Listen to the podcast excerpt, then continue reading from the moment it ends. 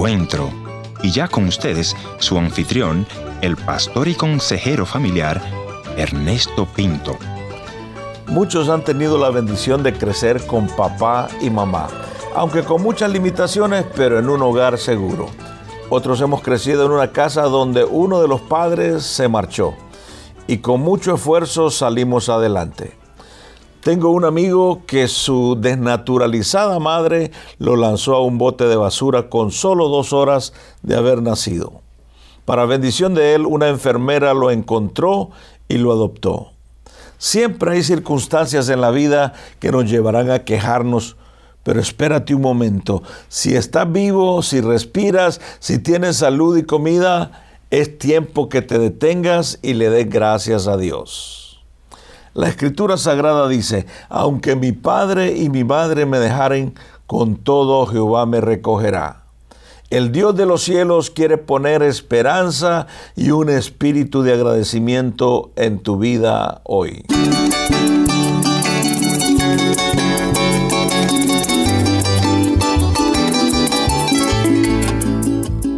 Historias que otros callan. Yo soy tu amigo Ernesto Pinto y hoy conversaré con Marta, quien a los cuatro años quedó huérfana de madre. Su historia te va a impactar. Después de esta pausa, Marta nos va a contar su historia. Encuentro. Bienvenida Marta y te voy a agradecer que nos hables un poquitito acerca de ti, cuántos hermanos tienes, de dónde vienes, de qué parte de la Argentina eres. Eh, de Santa Fe, un pueblito que se llamaba Musi. De ahí viene, de Santa Fe. Y bueno, por ahí me crié. Eh, nosotros nacimos siete hermanos, en total nueve. Dos son fallecidos, uno murió con mi mamá. Eh, ella murió de hemorragia. Teníamos yo cuatro años. Tenías cuatro años cuando ella murió. Y la hermana más chica dos. Y mm. después creo que la mayor diez. O sea que tú eras la más pequeña entonces. Sí. y, me imagino que haber sido una infancia muy difícil para ti, sí. ya con tu madre que se fue a la presencia del Señor. Y, y, tus hermanas te cuidan o quién te cuida? Eh, la verdad no lo sé muy bien porque eh, yo amaba mucho a mi papá, me acuerdo, muy poco de él, de mi mamá casi nada, pero sé que era una persona enferma. Amaba mucho a mi papá y quería estar mucho con él, pero no me dejaban estar, allá le decían upa, no sé cómo le dicen acá, abrazos quería.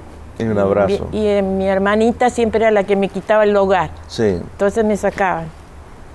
Y me crié con mucho odio. Mm, ¿Por qué?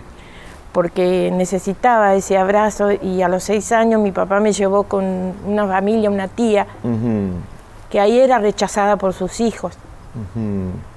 Rechazaban sus, sus propios hijos, una más que todo, dos mujeres, me rechazaban. Pero Marta, me imagino que el ya perder a la mamá y ahora perder al papá es muy traumático para una niña, ¿no? Sí, yo creo que Dios me sacó, a los 30 años, recién cuando cumplí 30, me sacó un poco de eso. Y ahí al ser rechazada, eh, mi papá me abandonó, bien, no me venía a visitar. Mm. Y yo salía, allá se llaman tranqueras las puertas que cierran para los, los cruces. Me acuerdo que lo miraba yo cuando iba a venir y no venía. Pero mi tía le mentía también, le decía que yo estaba bien y, era mentira porque yo lo necesitaba. Pero mi tía tenía miedo que él me llevara de vuelta, entonces le mentía. Cuando íbamos a la iglesia en aquel entonces, mis hermanos iban y yo quería verlos y ella no me dejaba. Tampoco me dejaba ir a ver con mi papá.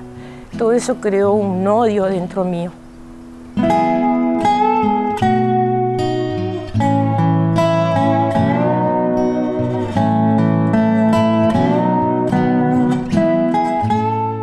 Me decías, Marta, que a los 18 años decides eh, casarte.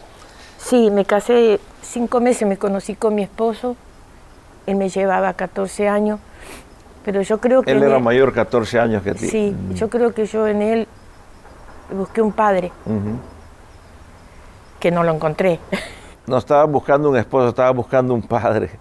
Y muchas veces las personas que están atrapadas en una vida como la que tú acabas de describir, también lo hacen como un escape, ¿no? A su realidad. Yo quería el, el amor, que me dijeran, Lo que andaba buscando era amor. claro, afecto, contención. la intimidad. Y él solo miraba la intimidad, después se iba, era un hombre jugador, un hombre que tomaba, trabajaba mucho, era bueno, traía el pan en la mesa, pero a la, a la vez todo el dinero se iba en el juego, jugaba mucha plata, con otros hermanos, con otros parientes, con otros amigos. O sea, que vos queriendo escapar de las brasas caíste al fuego, como decimos. Pero resistía porque una vez casi nos separamos estando embarazada del primer hijo. Porque yo no le hablaba y él me dice, si vamos a estar así, te devuelvo, te llevo a tu casa. Y de Buenos Aires a Santa Fe teníamos que ir. Y yo ya estaba como de cinco meses. Y lo pensé bien. Y digo, ¿qué voy a hacer allá donde no me quieren? Claro. Lucho por lo que tengo. Pensaba así. No tenía a Dios todavía. Tuve mi primer hijo, el que quiso mucho, su hijo alquilábamos en Buenos Aires, hasta que compramos, bueno, ahí en La Plata, y ahí teníamos una casillita. Yo cosía para afuera y él trabajaba, y, y bueno, trataba de, de sobrellevar. Eh, él buscaba en mí lo que yo no le podía dar, Mm. eh, también afecto, porque yo no tuve afecto, era muy dura, muy, muy, no era afectuosa, ni con mis hijos. Yo No. siempre digo que mis hijos los crió el Señor, sin saberlo. Cuatro varones tengo y una nena.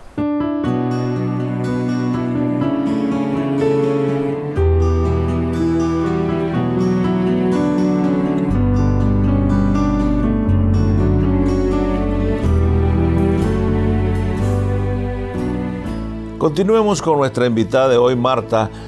¿Qué es lo que cambió en tu vida, Marta, para que hoy puedas venir con libertad a contarnos tu historia? Para esto un hijo de 11 años me había visto, me había visto que yo preparaba veneno de rata para suicidarme, Hmm. en ese interín de todo el trayecto del matrimonio. ¿Querías suicidarte? Sí. Y él fue a una campaña que había ahí cerca de mi casa, Ujú. 11 años, y me decía, mami, es lindo. Yo estaba embarazada de la última hija. Sí. Es lindo. Yo, no, anda vos con los locos, yo me quedo con... Y era más loca yo que el- los locos, ¿no? claro. Eh, y él había tenido un encuentro, ese hijo mayor, con el señor ahí, porque él me contaba cosas lindas. Lo llevaba una tía, que era mi cuñada, Sí. y un día cayó mi hija con infección urinaria, y esas infecciones urinarias no se cortan enseguida. Tenés que ir todos los días a juntar la orina, no tenía un año, creo un año, y era difícil juntar la orina para, para el, el- el análisis que tenía que salir negativo, no positivo. Y cuando estábamos esperando en la sala, en el hospital de niños, va mucha gente. Ujú. Vienen unos dos hermanos, era, y dejan unos trataditos, que yo lo tengo a ese tratadito, donde habla todos los versículos de la salvación, de, eh, de tal manera amó Dios al mundo, entonces todos versículos para la salvación. Y entonces yo agarré ese folleto, ellos se retiraron y vieron quién agarraba el folleto. Agarré el folleto, nadie lo agarró, todos dejaron así, se levantaron y se fueron. Yo estaba con una amiga. Mirá qué lindo, me dice esa amiga. Dejaron un folletito, habla de Dios. Sí, lo voy a agarrar, digo yo. Y se acercaron. Entonces me preguntaron mi nombre y qué le pasaba a mi niña. Y le conté. Y dice, ¿a vos te gustaría que oremos? Dice, por ella. Y yo, es tan tímida, le digo, bueno, le digo yo. Y oraron por la nena. Ese día había salido, que yo ya tenía los análisis, mal. Mm. Me mandó a hacer otro al otro día. Y tenía que esperar siete días que le haga efecto los antibióticos también. Pero los antibióticos nada. Cuando voy a retirar el análisis, sale negativo. Y ahí fue eh, que la doctora este, dijo, gloria a Dios. Y yo me quedé sorprendida. Para esto, en la otra sala, el pastor, el pastor, el, el marido de ella, también era médico, estaba atendiendo los pastores jefes de la, el pastor general en la iglesia de Catali- Castalini sería. De una iglesia, ¿ok? Sí. Eh, y me mandó a conocerlo. Y bueno, ahí empecé. Yo a esa campaña que todavía estaba ahí, duró dos años en un club, Pero yo del mismo pánico me aferraba a mi hija. Yo tenía que tener a alguien con quien agarrarme, que no me dejen sola. Y me acuerdo que hice el paso adelante, eh, eh, ¿cómo es? Con ella al frente. ¿Y qué le decías al Señor en esa oración? Bueno, me hicieron hacer la, la, oración de, del pecador. Yo no sentí nada, le digo la verdad, pastor, no, sentí nada. Pero sí yo sabía que era algo bueno. ¿Y cuándo y cómo sentís que Dios te perdona y te limpia? A mí me había agarrado psoriasis, es como la lepra. Sí. Sale todas las cáscaras, la piel, y yo tenía que ponerme una crema que tenía olor a fluido, horrible. Tenía que andar con mangas largas, tenía en el cuerpo, me faltaba la cara. Cuando yo caí, eh, no, sentí nada, no me lastimé nada. Mucha gente dice que estuvo alrededor de mí, pero yo escuché clarito que me dijo, yo te voy a limpiar. Y yo me fui a mi casa y no le dije a nadie. Y me miraba en el espejo cuando me bañaba todo eso que tenía y dice, pero vos me dijiste, yo te voy a limpiar. Yo le creía a él. Después me hizo entender que no me limpiaba nomás mi, mi piel, si no me limpiaba de acá, de adentro. Mm. Yo tomé eso que él iba limpiando todo el odio que yo tenía. El odio que cargabas contra tu padre, contra tus hermanos. Y que todo eso era secuencia del odio. Mm. Porque no era que yo tenía esa enfermedad. Yo creo que fue un propósito para que yo vea, entienda. Igual me costaba entender mucho.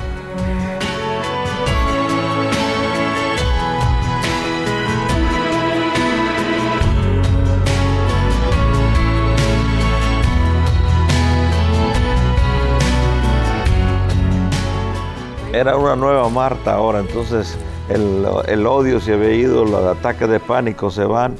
O sea que el Señor Jesucristo vino a hacer una obra completa en tu vida. Y la sigue haciendo. Y la sigue haciendo. ¿Cuál sería entonces tu mensaje a aquella persona que está atrapada tal vez en el ataque de pánico, tal vez fue manoseada como tú me decías, que fuiste manoseada de niña? ¿Qué tú le dirías a esta persona que tal vez ha perdido esperanza?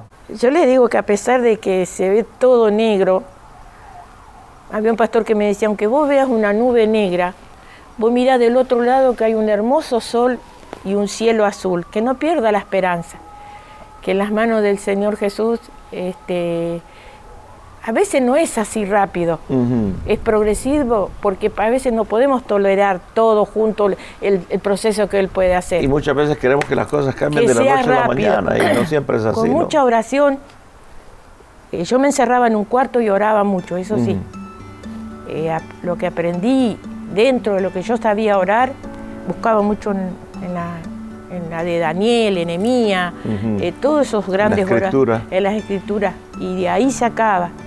Y los animo, que no se queden, que, busquen al Señor, que esa es la única salida.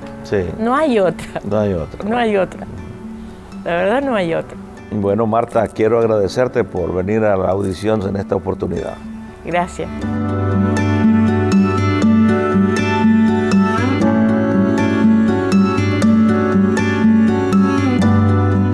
Gracias por haber estado en la sintonía de este tu programa Encuentro. Y te voy a agradecer que me visites en el www.encuentro.ca o también puedes dejarme una nota de voz en el WhatsApp 1-204-202-1525 1-204-202-1525 una nota de voz o tal vez una nota escrita. La otra opción es info arroba encuentro Gracias por sintonizarnos a través de esta radioemisora.